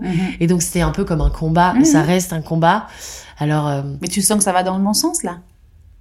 Euh, Ou oui, c'est compliqué C'est toujours compliqué, mais après, euh, compliqué. je pense que tout le monde a pris conscience, parce que 2017, c'était il y a un peu moins de 10 ans, où on s'habillait toutes Ouais. euh, chez H&M, Tout Zara, et encore, il n'y avait pas les Shein, Shane, je sais pas comment ça s'appelle. Mais aujourd'hui, j'ai l'impression, après, euh, on n'est pas pas tous égaux sur ce sur ce sur cette bataille-là, mais Non. j'ai l'impression qu'on consomme moins mais mieux. Bien sûr. idée, hein, mais il y a une vraie prise de une vraie prise de, de, de conscience, Mhm. un peu comme pour moi, c'était la nourriture il y a 15 ans. Mhm. Et aujourd'hui, c'est les vêtements.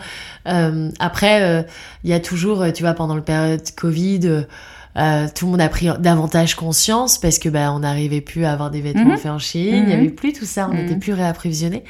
Donc les personnes ont pris davantage conscience. Après, euh, tu vois là par exemple, dans un moment de crise économique pour tout le monde, le pouvoir d'achat est, est lié et donc en fait là où on consomme moins, bah c'est pour des produits faits en Europe sans s'en rendre compte. Et donc Mhm. les entreprises finalement, euh, ces ateliers ont toujours des problématiques comme celle-ci. Et, euh, et donc bien sûr qu'il y a un changement, Mhm. mais il y a encore beaucoup beaucoup à Il y faire. a du chemin. Non, Il y a beaucoup, clair, il y a beaucoup clair. de chemin. Il faudrait que, enfin, il, y a- il y a- il faudrait que ça soit écrit en grand, en, en grand les- le pays de production, Mm. juste euh, où on fabrique, parce qu'on parle d'Europe, on parle de guerre, mais mais nos entreprises sont aux portes de chez nous. On parle Mm. d'empreinte carbone, mais ça en À fait fond. partie.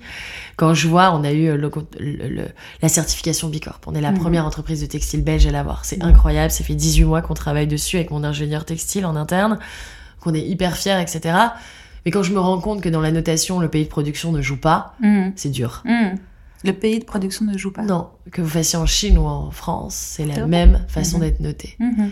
Et, euh, et donc Ah oui, il y a un donc vrai... Voilà, des- donc c'est ces questions-là qui sont assez intéressantes. Et moi, c'est parce qu'en fait, j'y connaissais tellement rien. Mhm.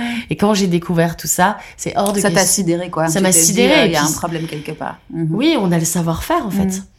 Quand, euh, Oui, en plus. Mais, et en plus, de toute façon, consommer. Enfin, consommer ici et faire produire là-bas. il- Bon, après, c'est les dérives de nos Bien sûr. années de de surconsommation, etc., ça, qui ont, qui ont découlé de tout ça. Mais je discutais, euh, j'ai- eu un, j'ai fait un, un, un épisode avec euh, Florence Don Bosco, de Bosco, excuse-moi Florence, euh, qui a, qui est en train de refaire venir les filatures de lin. Bah voilà. Parce que tu, tu produis ici, Ouais. enfin tu cultives ici, Mhm. tu envoies pour Exactement. être filé en Asie. Tout à fait. Et puis tu renvoies Tout à fait. Le produit. Enfin, c'est, aberrant. Aberrant. Aujourd'hui, elle essaye de, de créer ça. C'est immense, Ouais. c'est pharaonique, mais si elle y arrive, c'est euh, ouais, le, Mm. le circuit va être d'autant plus court. Donc effectivement, il faut des acteurs comme vous qui On essaye changer de- les choses, quoi. Et c'est pour ça aussi que Gauthier, par la suite, euh, a créé la première viscose européenne Mhm. avec Horta la suite. Mhm. où on avait le pouvoir de faire changer les choses. Ouais. Justement parce que on me posait tout de suite, parce que même quand j'ai mes premières interviews, on me disait mais vos tissus, ils viennent d'où? Mhm. Mais moi, mes tissus, ils viennent de personnes qui veulent bien me vendre. Mhm. Parce que, euh, et vraie histoire, je me retrouve à Première Vision pour la première fois. Donc j'ai, en plus, j'avais fait des cartes de visite, donc c'était quand même un coût, etc. pour moi à l'époque. Et je me retrouve, j'ai à Paris, donc je prends mon billet, j'y vais seule, et je me retrouve dans ce grand hall de Première Vision qui a lieu deux fois par an. Donc pour ceux qui C'est votre grand messe du, du prêt-à-porter. voilà, c'est là où Mhm. on achète nos tissus en fait pour après confectionner, euh, où on choisit nos imprimés, etc. Et en fait, je suis allée et personne n'a jamais voulu me vendre de tissus sur 48 Mhm. heures, personne. Au démarrage, ça Au démarrage, Mhm. Euh, bah c'était au mois de janvier, donc Mhm. genre, ça faisait six mois. Ouais, ouais, donc c'était pas dit- au démarrage, au démarrage. Non. C'était déjà avec euh, deux modèles ou trois modèles derrière toi. Exactement. Avec des premières précommandes, et ils me disaient non non, c'est autant de Ouais, métrage. c'est ça. Non, la on vous quantité connaît pas. rien. Et donc on me disait oui, mais vous l'êtes éthique. Mais en fait, on veut faire les choses au fur et à mesure, et je peux pas m'attaquer à tous les combats. Et c'est pour ça que trois ans et demi après, c'est vrai qu'Horta a grandi très vite après. Euh, lorsque. Je sais pas si je pars dans un truc qui, où tu voulais pas y aller. Je sais pas si non, je non, suis. un- si, ok. c'est parfait, je, je te suis. moi. Euh, donc on se retrouve en 2000, euh, euh, donc trois ans après, 2020, euh, mai 2020, on apprend que mon mari euh, souffre d'une leucémie Mhm. fulgurante et donc il se retrouve en chambre stérile Mhm. jour au lendemain. Et mon mari est un entrepreneur né et donc il se retrouve dans cette chambre où bah, il est dans 17 mètres carrés sans pouvoir nous voir et il me dit euh, en fait je vais mourir sans avoir changé l'industrie du textile et c'est ce que je voulais. Mhm. Donc il m'avoue finalement Le un secret Mhm. finalement de Mhm. qui était enfui, enf- enfoui en lui Mhm. et il me dit, euh, j'ai comment ça? Il me dit, mais en fait, euh, je t'ai poussé, mais moi j'ai toujours voulu faire faire de l'industrie et, et euh, oui, on, produit en, au Portugal et en France, on fait bien les deux dernières étapes, mais qu'est-ce qui se La passe avant? première, sur le, sur le tissu lui-même. Voilà, qu'est-ce qui Mhm. se passe? Mhm. Et donc en fait, de sa chambre d'hôpital, il était en forme elle- au début. Il appelle nos fournisseurs. Et c'est vrai que nos fournisseurs aujourd'hui, après trois ans, bah, ont vu euh, l'évolution euh, fulgurante d'Horta et donc a prêté attention au discours de Gauthier. Et il lui a vraiment dit, ok, ben je sais pas en fait. Je te rappelle.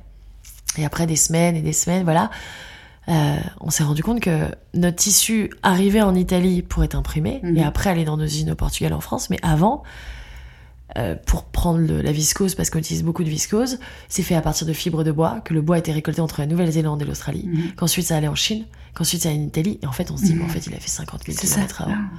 Avant d'être simplement euh, Confectionné, assemblé. Oui, c'est ça. Ouais, ouais, ouais. Et donc, il y a quelque chose à faire. Mhm. Et on s'est rendu compte que la viscose avait été créée en Europe, Mhm. dans les En années plus. 60. Mhm. Comme quoi, Patrimoine, patrimoine européen, quoi. européen.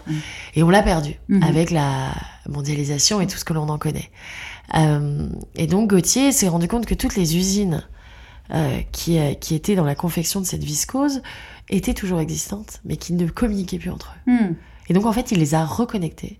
Et il a créé la première une coopérative. C'est ça, Mhm. 100% européenne. 18 mois après. Trop bien. Et c'était aussi le, euh, le pari de dire, aussi, ok, on n'a pas toujours tout fait bien et on n'a pas, euh, on n'ose pas, on- n'essaye pas de dire ça. On fait du mieux qu'on Mhm. peut avec les armes que l'on a. Par contre, quand on a l'occasion, on essaye de faire bouger les choses. Mhm. Et c'est pour ça qu'on a notre première filière, filière euh, euh, viscose 100% européenne et qu'on travaille euh, euh, dessus. C'est Mhm. pour ça qu'on a un ingénieur en interne. C'est pour ça qu'on a investi dans ça. Et euh, Oui, c'est parce qu'avec ces années de recul, vous avez aussi de l'impact. Vous pouvez avoir de l'impact, donc il faut s'en servir tout aux à fait. bons endroits pour Tout augmenter la, la- la chaîne de, la, de, la, de valeur de vos, de vos produits. Et donc, c'est devenu vraiment des, des valeurs qui me, qui me permettent de tenir et qui me donnent envie de me surpasser chaque jour. Mhm. Ça m'étonne pas. Ça, plus euh, la belle équipe, les produits, les clientes, enfin, je suppose La communauté que- incroyable. Ouais. J'ai j'ai lu ça, comme je sais plus où tu disais, euh, j'ai un marketing de communauté, de tribu. De tribu. C'est ce, qui pense, ce que tu penses qui a fait aussi une différence par rapport à d'autres marques avec le recul? Bien sûr, parce que bah, j'avais pas de fonds d'investissement, j'avais pas la presse derrière moi, j'avais pas les contacts non plus. les, les fonds d'investissement, je te coupe, t'as as eu envie d'y aller à un moment donné? D'aller chercher de l'argent Euh, je pour... savais pas euh, comment faire, non. donc euh, T'as zappé parce que c'était pas quelque Fallait chose qui était avancer. dans ça Mhm. prenait trop de temps. C'est comme Mhm. les banques. Je, je- euh, pendant quatre ans, on n'a pas eu le droit de prêt, euh, mais j'ai même pas essayé davantage. Pour moi, c'est de la perte de temps en fait. Je vais passer plus de temps à essayer de me battre pour mon prêt qui sera refusé. Alors, c'est du défocus en tout cas sur Voilà. le, le travail premier et euh, tu comptes sur toi quoi. je compte sur moi. J'essaye en tout cas. et Bah écoute, c'est une solution. C'est une solution. On le voit avec le recul aujourd'hui. Je pense que c'est euh, déjà Exactement. ça marche. Et deux, bah, toutes ces entreprises et je parle pas pour toutes, hein, je vais pas faire des généralités, mais qui ont gagné de l'argent, on va le dire, Ouais. on va le dire, grâce à des fonds et qui après ont dû prouver leur euh, leur adéquation au marché, leurs produits, etc. et qui se sont cassés la figure. Mhm. Je sais pas si le concept est euh, particulièrement probant dans 100% des cas, même dans.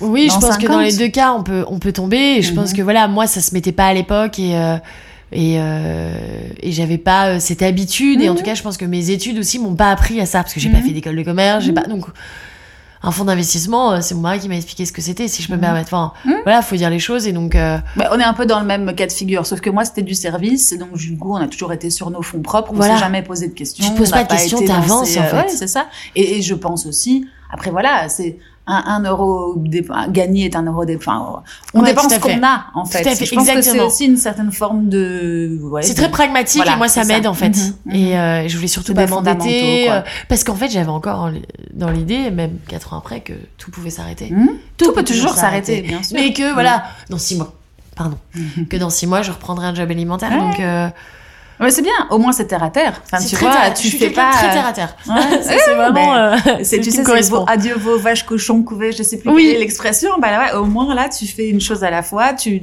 tu maîtrises, tu sécurises, tu passes à la suite. Exactement. Tu, aujourd'hui, tu as de l'impact, donc euh, c'est top, tu as une super belle marque, mais voilà, il fallait en arriver là et à la sueur de vos fronts. Ouais. Et à quel moment est-ce que du coup l'aventure est devenue l'aventure euh, déjà en couple que vous avez euh, construite au fur et à mesure Quand est-ce que quand est-ce que Gauthier se dit allez j'y vais maintenant euh, ça commence à être le l'entreprise l'entreprise a besoin de moi sûrement ou euh, Marion a Euh, besoin de moi? Après sa première leucémie, Mhm. euh, il est sorti en novembre euh, donc 2020. Euh, il a eu sa greffe en novembre 2020, donc en février-mars Mhm. euh, 2021 de ce fait-là, il nous a rejoint. Mhm. Euh, on était trois pendant le Covid Mhm. et quand il nous a rejoint, nous étions 13. D'accord, ah, j'avais Donc, pas pris euh, conscience de ça. Donc 2020 vous étiez trois. À la sortie du Covid avec tout ce qu'on a connu, les difficultés et tout ça, vous avez grandi. euh, c'est ça. Nous étions 13 à la sortie du Covid. Enfin, quelques mois après, pouvoir faire les entretiens, etc. Mais ouais, on a. Ça a été compliqué le Covid pour vous? Enfin, je, je, si je comprends bien, la croissance, elle était là, mais euh, tout ce qui était approvisionnement, justement, Ça a été très dur. ça a été. euh, Mais j'en ai fait une force en Mhm. fait dans les pro- donc déjà il y a eu la panique Mhm. hein, on va pas se Mhm. mentir dans les premiers jours Euh, mon usine française a été réquisitionnée par l'État français Mhm. euh, pour faire les masques et les blouses D'accord. donc toutes nos productions ont été arrêtées Mhm. Quand la France te demande, tu fais. pas le choix ça n'a pas été évident pour mon Mhm. usine française on en a Mhm. très peu parlé mais voilà mais c'est surtout pour elle donc Mhm. elle a accepté que parce que tout était euh, coupé donc Mhm. il restait plus qu'à assembler et que euh, et moi j'ai eu un appel du Portugal très rapidement je savais pas où on allait dans les 15 premiers jours j'ai pas pris de décision je savais que donc Laetitia était réquisitionnée et euh, Clara m'a appelé euh, au Portugal elle travaillait pas à temps plein à l'époque pour nous et m'a dit Marion euh, nous n'avons pas les mêmes droits que vous Mhm. on a les entreprises qui vont fermer Mhm. euh, est-ce que t'as, comment on peut faire, etc. Et donc euh, on avait pris de l'avance et donc je leur ai dit confectionnez euh, là où vous avez la matière. Donc par exemple le denim, la chemise Roxane qui était prévue pour septembre, on était au mois de mars. Mhm. Je leur dit confectionnez. Comment commencer, quoi Commencez Mhm. pour que vous ayez quelque chose sur les chaînes, parce qu'elle m'expliquait que toutes les marques appelaient et que Pour décommander. et décommandaient. Mhm. Et Horta avait déjà sa place parce qu'on était bons payeurs. Donc je sais que Mhm. les, les ateliers de confection nous prenaient parce que ils savaient qu'ils allaient bien, enfin payer au bon moment, à temps, etc. Qu'ils n'allaient pas devoir avancer. Donc ça, ça nous permettait souvent d'arriver dans les chaînes de production. Et là, il y a une relation qui s'est créée entre nous parce que bah déjà d'avoir accepté, ils ont été très touchés, mais pour moi c'était normal. Mhm. On trouve des solutions ensemble, surtout quand on communique comme Mhm. comme ça a été fait. Et euh, et là, en fait, j'ai vu sur Instagram que il y avait une demande. Mhm. En fait, les, les, les personnes voulaient euh, commander, ils me disaient, mais la nouvelle co, il va y avoir quelque chose. Et j'ai appelé le Portugal et je leur ai dit, écoutez, j'ai une j'ai toute une collection en France qui va être confectionnée en France. Est-ce que vous êtes prêts à les reprendre? La France est d'accord. Elle m'a dit, go. Et Mais ça aussi, ça a dû être quelque chose de logistiquement parlant. logistiquement, on se rend pas non, compte. non, on se rend pas compte. non, vraiment. Et, Mhm. et là, ma logistique a fermé aussi. Et moi, Mhm. j'ai dit à ma logistique, vous fermez pas. Mhm. Enfin, vous fermez, mais moi, je vais pas fermer. Donc, j'ai fait réquisitionner tout mon stock Tu l'as rapatrié. chez moi. Et j'ai fait les colis moi-même. Je suis revenue à la mano. J'ai mis euh, tout le monde était en télétravail, donc nous étions trois à l'époque. Nouria, on allait au bureau tous les jours pour faire les les bu- les, les, les, les colis. On revenait euh, à ce qu'on était finalement. Euh, Horta Ouais, avait trois ans et début. donc revenir au tout Mhm. début, tout début. Et euh, et on a créé cette première donc cette collection qui devait sortir et ça a été un énorme carton. On a fait les précommandes les plus importantes de l'histoire des précommandes. Et euh, Parce que quoi, les gens avaient le temps, ils avaient envie de changer. j'avais envie en fait. même. Et puis c'est Ouais. alors chance de dingue, c'était beaucoup des des pyjamas, Mm. une, une collection un peu homeware. Ouais. Donc tu vois les choses. ça, c'était pas prémédité. Pas du tout prémédité. on a juste pris. Euh, on s'est donné les moyens de nos ambitions Mm. et donc euh, et là ça a donné un travail incroyable au Portugal. Euh, et là, ils, parce qu'ils avaient pas de chômage, ils avaient pas tout ça, et donc on a vraiment un lien qui s'est créé de Mm. manière. euh, Donc, as rempli leur chaîne qui ça s'était vidée. Exactement. pour tes, tes commandes à toi. Et bonheur euh, total, c'est que c'était une collection qui était destinée finalement à rester à la maison. Exactement. Donc, et, donc, ça a et donc ça leur a donné euh, travail pendant plusieurs mois, et puis on a fait la collection d'après, et ça a reboosté tout le monde. Mm. Et, et donc, euh, non, souvent on me dit, oui, mais vous étiez un e-shop, et donc vous aviez de la chance. Non, non, non, non, j'aurais pu rester sur mon canapé Mm, aussi. hein. mm, mm. J'aurais pu. Ouais. J'étais enceinte, hein. J'étais enceinte de six mois à l'époque. Euh, et donc, euh, ouais, t'as voilà. saisi l'opportunité. j'ai saisi T'as l'opportunité. transformé l'essai. Et, Exactement. ça, ouais. et parce que oui, il fallait pouvoir, il fallait produire sans avoir de certitude. En plus, on se rappelle tous que c'était euh, mars 2020 Bien ou avril, c'était la fin du monde, les zombies, etc. Nous étions ça en guerre. Nous étions en guerre. Non, mais oui, et le temps s'était arrêté. Enfin, Il y avait beaucoup de gens qui ne consommaient plus, qui n'allaient plus nulle part. Et, enfin, nulle part, ça c'est sûr, mais ils ne consommaient plus rien, quoi. Et en fait, là, il y avait, je voyais aussi les premiers jours, je voyais que les vues en story étaient avaient triplé, quadruplé, Mhm. parce qu'on avait plus que Bah ça à ouais, faire entre bah guillemets. ouais. Et donc je me dis, ok, il y a quelque chose à faire, et j'ai développé davantage. Qu'est-ce qui se passe pour une marque avec le Covid. Que- bah, Je vous montre euh, les backstage. Ouais. Mais ça, c'est peut-être aussi ton, enfin, vraiment quelque chose qui a été challenger aussi, le fait d'avoir cette communauté, de l'avoir engagée depuis le début et Totalement. de continuer à être transparente avec eux et de, de pouvoir. euh, Ma communauté est mon laveur de fond, mhm. finalement, parce qu'ils m'ont donné le pouvoir de, Mhm. de grandir, ils m'ont donné, con- ils m'ont, voilà, ils, ils ont confiance en moi. Il faut savoir que notre communauté, pendant quatre ans et demi, mon taux de réachat était à 87%. Il faut Mhm. savoir qu'une marque dit classique, c'est 23%. Mhm. Aujourd'hui, on est à 77%, Mhm. six ans après. Et donc, on a une communauté qui fait partie d'une tribu Mhm. et moi, j'ai grandi avec elle. J'ai créé cette marque avec elle. Et Et elle te le rend bien. elle me le rend bien. Ah oui, c'est énorme ce chiffre. 87, Énorme, 70 aujourd'hui, c'est- trop bien. Quoi. Là, Donc, ça veut dire qu'ils sont fans, complètement. enfin en tout cas qu'ils sont dans cette culture et dans ces valeurs que tu, que Tout tu à fait. propages. Quoi. Et aussi qui sont satisfaits, très Mhm. satisfaits Ouais, de la bien qualité. sûr. Ouais, Et ils se rendent client. compte aussi que notre discours n'est pas fake, que Mhm. la- le pull Colette que j'ai créé il y a 5 ans, je le crée encore aujourd'hui. Mhm. parce que c'est des vrais indémodables euh, et, et et voilà et moi je parle aussi j'aime dire que oui je suis une marque de mode mais en fait je suis une marque surtout de femmes qui de tous les jours.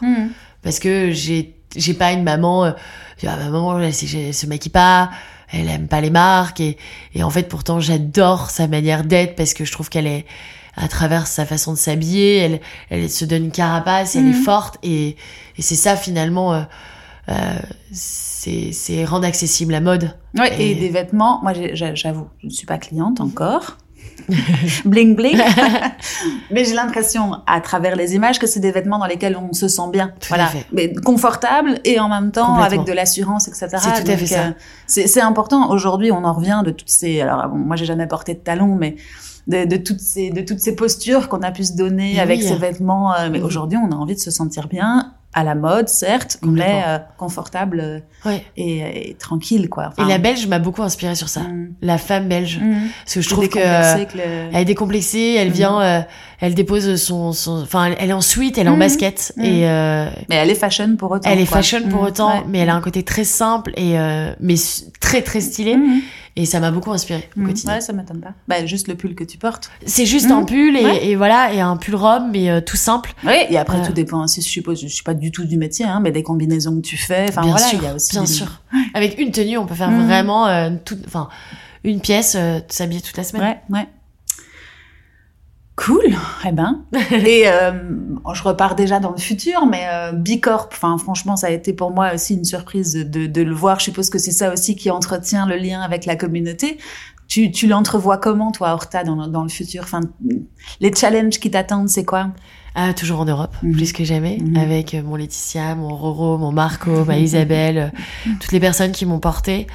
Euh, j'ai envie de la, de la faire encore plus grandir pour que pour euh, pour pouvoir euh, faire connaître notre savoir-faire en Europe Mhm. et nos prix euh, à la plus grande communauté possible. Parce Mhm. que là, je suis dans un moment où ma marque a grandi, et on me reproche entre guillemets de la vraie question, c'est est-ce que vous êtes toujours éthique et écologique alors que vous faites vous avez autant grandi? La Mhm. réponse est oui. Mhm. La réponse est oui parce que c'est comme ça qu'on va conserver nos nos entreprises en Europe, nos ateliers de confection où c'est voilà, c'est difficile pour eux. Mais Bicorp, de toute façon, le prouve, ça, non? Bicorp le c'est prouve. c'est des mauvaises langues qui disent ça, mais euh, je veux dire, tu, tu, tu poses un saut là encore plus fort que ce que tu, ce que Bien tu sûr, disais juste euh, toi-même sur les réseaux. Alors Ouais. on peut te croire ou ne pas te croire, mais Exactement. Bicorp, c'est quand même un truc. Alors on y reviendra rapidement parce que je vois le temps qui file et je sais que tu as des journées à rallonge. Non, non. Mais, euh, mais Bicorp, il faut travailler pour l'avoir. Ça, se- C'est- en plus, ça s'entretient. Enfin, c'est des, des certifs que tu renouvelles Tout tous les fait. deux, deux ans. C'est les 18 ans mois d'audit en interne. 18. Ouais, mais après, 18 tu le mois re-. Ah oui, donc tu le Tous les renouvelles deux ans. tous les deux ans. Tous les deux ouais, ans, ça ouais, se c'est renouvelle, mais c'est 18 mois d'audit. Mais c'est, enfin, je veux dire, c'est impactant. Tu peux pas tu peux pas l'avoir par un, Ah par un coup de hasard hasard ou de chance. Donc, non, très très peu qui mm. l'ont. Euh, ça a été une vraie reconnaissance. Et comme tu dis, quand tu as des paroles pendant cinq ans, qu'enfin tu as, mm-hmm. cette certification mondiale mm-hmm. euh, qui te le donne. Et, euh, et voilà, et aussi qu'une une entreprise, une petite entreprise, même si j'aime pas ce mot, comme Horta a réussi à le faire parce que c'est aussi énormément de sacrifices mhm. au niveau euh, travail parce qu'il y a un nombre de questionnaires, de réponses à donner. T'as dédié une, une, enfin en tout cas les, les ressources d'une certaine partie de l'équipe étaient, étaient, dédiées à ça. Je Exactement, tout à fait. C'est moi qui l'ai lancé parce ah, que je me suis dit euh, un soir chez moi. Mhm. Je me suis dit euh, il faut qu'on l'ait et puis il faut commencer quelque part. Mhm. Donc je me suis inscrite, j'ai commencé les premières procédures et puis puis je me suis étalé ça dans le temps parce que bah voilà après ils font euh, l'audit commence, etc. Mais euh, pour commencer, le questionnaire, c'est 300 questions. On se rend juste pas compte. Juste pour commencer. Et donc ça, c'était en mars 2021. Hmm. Et puis c'est génial. moi, j'avais assisté à une, à une, petite conférence où Nana de chez Danone était venue mhm. et elle racontait que c'était un vrai projet d'équipe, quoi. Enfin, que ça fédère. Euh, en, en, interne, en tout cas, c'est alors bon, c'est pas du tout les mêmes entreprises. Bien sûr, d'accord, mais je suppose que ça doit être porteur d'un d'un message et d'une tout à fait de valeurs que vous portez toutes. Et surtout qu'une grande industrie euh, euh, mette une étiquette. En fait, mhm. nous mettre une gommette en disant mhm. vous faites bien les choses. On parlait du prix euh, Veuve Clicquot qui a mhm. lieu demain, euh, mercredi 20, 24 janvier. Nous sommes le 23. Janvier, ouais, mercredi 24 janvier, nous avons la remise des Veuve Clicquot et, et je suis nominée parmi les trois finalistes. Et j'ai mes amis ce week-end qui disaient mais pourquoi? Et je lui dis mais en fait c'est juste le temps d'une soirée on dit c'est bien, t'as uh-huh. bien travaillé. Bah Bicorp c'est ça aussi. On savait qu'on faisait les choses mm-hmm. bien, mais que on ait cette appellation et qu'il soit lié à Horta, c'est incroyable. Bah, c'est une reconnaissance. C'est une vraie reconnaissance. c'est ça. C'est une vraie, vraie reconnaissance. Et puis d'être la première marque de textile belge. En plus, en plus, franchement, ma première marque de textile belge. Ça, c'est génial. Incroyable. Une jeune entreprise comme la vôtre, parce que vous restez une jeune entreprise qui avait fait les choses bien, à votre façon, mais bien. Donc euh, c'est cool. Ouais, non, c'est génial, c'est euh, incroyable. Et donc du coup, ça représente. Mais par contre, si tu nous dévoiles un petit peu l'envers du décor, c'est beaucoup de travail. C'est euh... énormément de travail. Mais comme tout, hein. Mmh mais c'est 18 euh, mois d'audit. Mhm. C'est aussi avoir les entre les usines qui euh, les ateliers de confection qui se prêtent au jeu, hein, c'est pas évident. Ouais, c'est ça, les partenaires doivent être euh, aussi dédiés à répondre à tout ça. Complètement, parce qu'ils vont chercher le moindre détail. En même temps, c'est bien parce que c'est comme ça qu'ils ont autant de renommée. Ouais, c'est ça. oui, ça va leur bénéficier aussi en partie. Enfin, je veux dire, bien sûr, ça va faire tâche d'huile. Tout à fait. on fait partie de la Bicorp Community où on travaille activement. En tout cas, Quentin travaille activement aussi sur ça. Euh, mais non, non, non, on est, on est hyper fiers et, hyper contents. Et, ah et, et voilà. Félicitations pour ça. Mais comme quoi, faut essayer en fait. Parce que mhm. moi, je, me disais, mais est-ce qu'on a les moyens aussi de faire Bicorp? Parce que ça prend du temps, de la ressource humaine, euh, de l'argent. Tu vas dans le, tu vas dans le game en sachant plus ou moins, en ayant eu des entretiens avec eux où ils te disent euh, bon les gars, euh, vous êtes mal partis ou oui, vous, on pense que euh, non. T'as pas de. Au début, en fait, ils te, moi j'ai, alors quand je l'ai fait chez moi le soir, je me suis remis. Euh, voilà, demander la certification Bicorp. Donc j'ai commencé le formulaire comme ça. Mhm. Et ensuite, quand on, a, quand on a répondu aux 300 questions, etc., il y a un petit temps parce que ils peuvent pas auditionner toutes les entreprises sans alors. T'as pas, pas, de contact préalable avec eux. Non. Tu peux pas t'avoir un petit peu le thermomètre, non, ils, nous, ils, nous, ont donné un go. Ah non, jusqu'à la dernière minute, tu sais pas. Je sais qu'il y a une entreprise euh, euh, qui vient de se faire refuser euh, mm. Bicorp et la veille, ils pensaient l'avoir. Ça c'est rageant. C'est rageant, c'est dur. Après autant tu repostules, mais bon, je suppose que tu améliores. Il y a six mois où tu peux rien faire pendant ah, six mois. Et après, faut augmenter ton, ton level, etc. Puis tu peux repostuler après. Et, Chaud. Euh, mm. Donc non, non, je me suis dit, mais je veux l'avoir et faut commencer quelque part. Mm. Alors bon, bah je vais encore taper sur Google, comme quoi. et Google est notre ami. Hein, Google est notre ami, tout à fait. et en parlant de Google, parce que moi, une de mes questions qui me venait aussi à l'esprit, et puis je pense qu'on va conclure par là pour pas faire un épisode de trois heures, vu que ça fait déjà une heure et quelques. Euh, cette entreprise qui a grandi, donc tu étais toute seule, et puis deux, et puis trois, et puis six, et puis aujourd'hui combien? 30. 30. Comment est-ce que tu as fait pour gérer cette, euh, cette croissance, mais plutôt en termes de, de, collaborateurs par rapport à ton management à toi? C'est ce qui est le plus dur. Enfin, ce qui est le plus dur. Euh, c'est ce qui est le... Non, c'est pas le plus Le dur. plus challengeant, je suppose. Le plus challengeant... Mhm. Euh, après, euh, je pense que la remise en question, mais qu'on ait des employés, qu'on n'ait pas d'employés, est, est, importante. Mhm. Euh, j'ai aussi, euh, je dois tenir mon rôle de CEO. Mhm. euh, je m'adapte en fonction des périodes.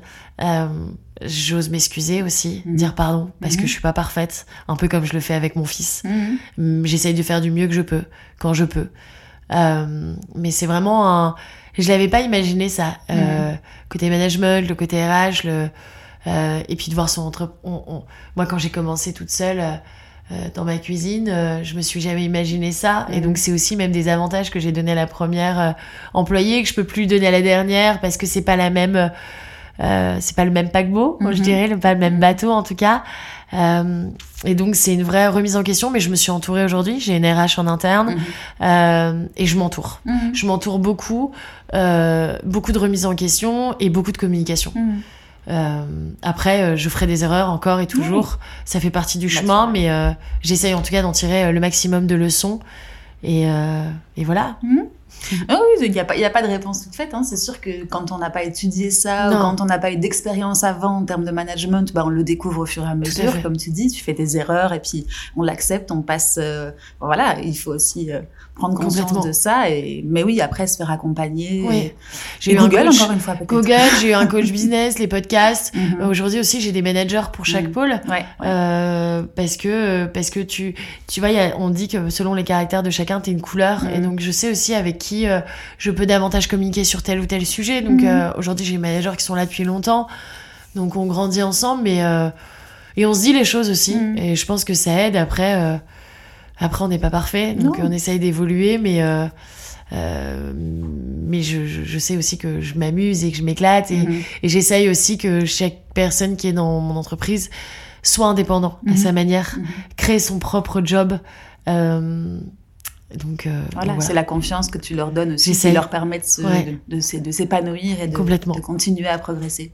Et justement, toi, en tant que manageuse, femme, comment est-ce que tu continues à, à progresser, à évoluer? Donc, euh, tu lui as dit, hein, tu as des ressources, tu, tu, tu regardes encore euh, tout le temps, de... tout le temps, je, je, je euh, à travers justement des co des, Mhm. des coachings, euh, euh, prendre le recul. Tu prends du temps pour toi justement pour te dire je vais attaquer telle thématique et euh, j'ai j'ai vraiment ça à cœur pour l'instant. Complètement. Tu vas chercher la bonne personne Complètement. et c'est des échanges avec Tout cette à fait. personne. Ou Ah, même ok. dire à mes équipes, en fait, euh, Mhm. je me rends compte que là, je suis pas bonne dans ça. Mhm. Euh, je me rends compte que euh, euh, c'est pas mon terrain de prédilection, donc en fait, je vais plus euh, mettre ma patte. Mm. Aussi, j'ai des managers qui m'ont dit, en fait, Marion, des fois sur ça, on attend tes réponses, on perd du temps. Mhm. T'as raison. Mhm. En fait, sur ça, je vais vous laisser euh, complètement indépendante parce que ouais, l'autonomie. ouais. Mhm. euh, donc, Mais c'est être non, assez honnête. ouais, c'est ça. Et être assez honnête sur ses capacités et pouvoir y pallier quand. Puis aujourd'hui, mon objectif, c'est d'être entouré que de personnes meilleures que moi. Mhm. Mhm. C'est ça qui m'inspire. J'apprends à leur côté. J'ai personnes qui viennent de, de, de partout avec des expériences tellement différentes. Euh, J'apprends dans mon comité de Mhm. direction. Rien que ce mot, je Mhm. n'avais pas de comité. C'est moi et moi-même. Et donc, euh, C'était quand ça le- que tu as, décidé de, de créer ce comité de direction? euh, lorsque mon mari euh, euh, a eu sa deuxième leucémie Mhm. en, en juillet 2021, tout simplement parce que le paquebot était devenu trop grand pour moi. Mhm.